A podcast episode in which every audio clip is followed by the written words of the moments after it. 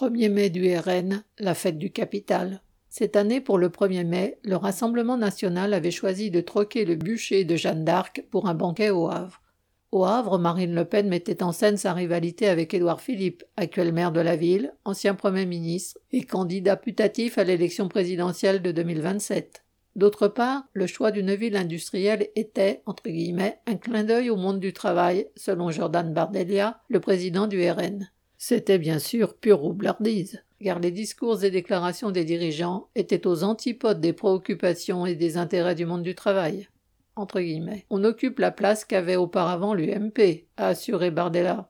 Je le dis à l'électeur de droite, vous qui n'en pouvez plus du politiquement correct, vous pour qui le mot mérite et le mot nation ont une signification profonde, n'attendez pas, rejoignez-nous et dans la parfaite tradition de l'extrême droite, l'héritière du château de Montretout a déroulé ses fantasmes concernant la submersion migratoire comme le danger civilisationnel que représente le wokisme qui menace des millénaires d'histoire et de culture.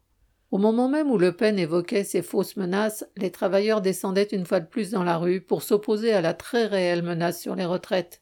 Certes, Le Pen s'est prononcé en parole pour la retraite à 62 ans, mais elle s'est tenue bien à l'écart du mouvement en répétant, entre guillemets, le meilleur moyen de lutter contre le gouvernement, c'est de voter. C'est la seule chose qui marche. Eh bien justement non. Les travailleurs n'ont jamais rien obtenu que par leur lutte collective, jamais en plaçant leur confiance dans les promesses de politiciens de droite, de gauche, a fortiori d'extrême droite.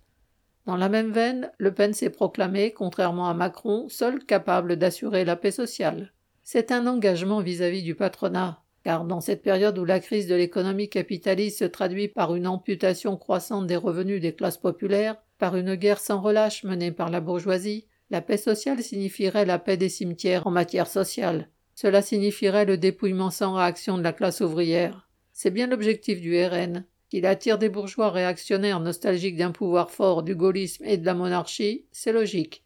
Mais la place des travailleurs est de combattre dans la rue et dans les grèves la dictature du grand capital que soutient le RN.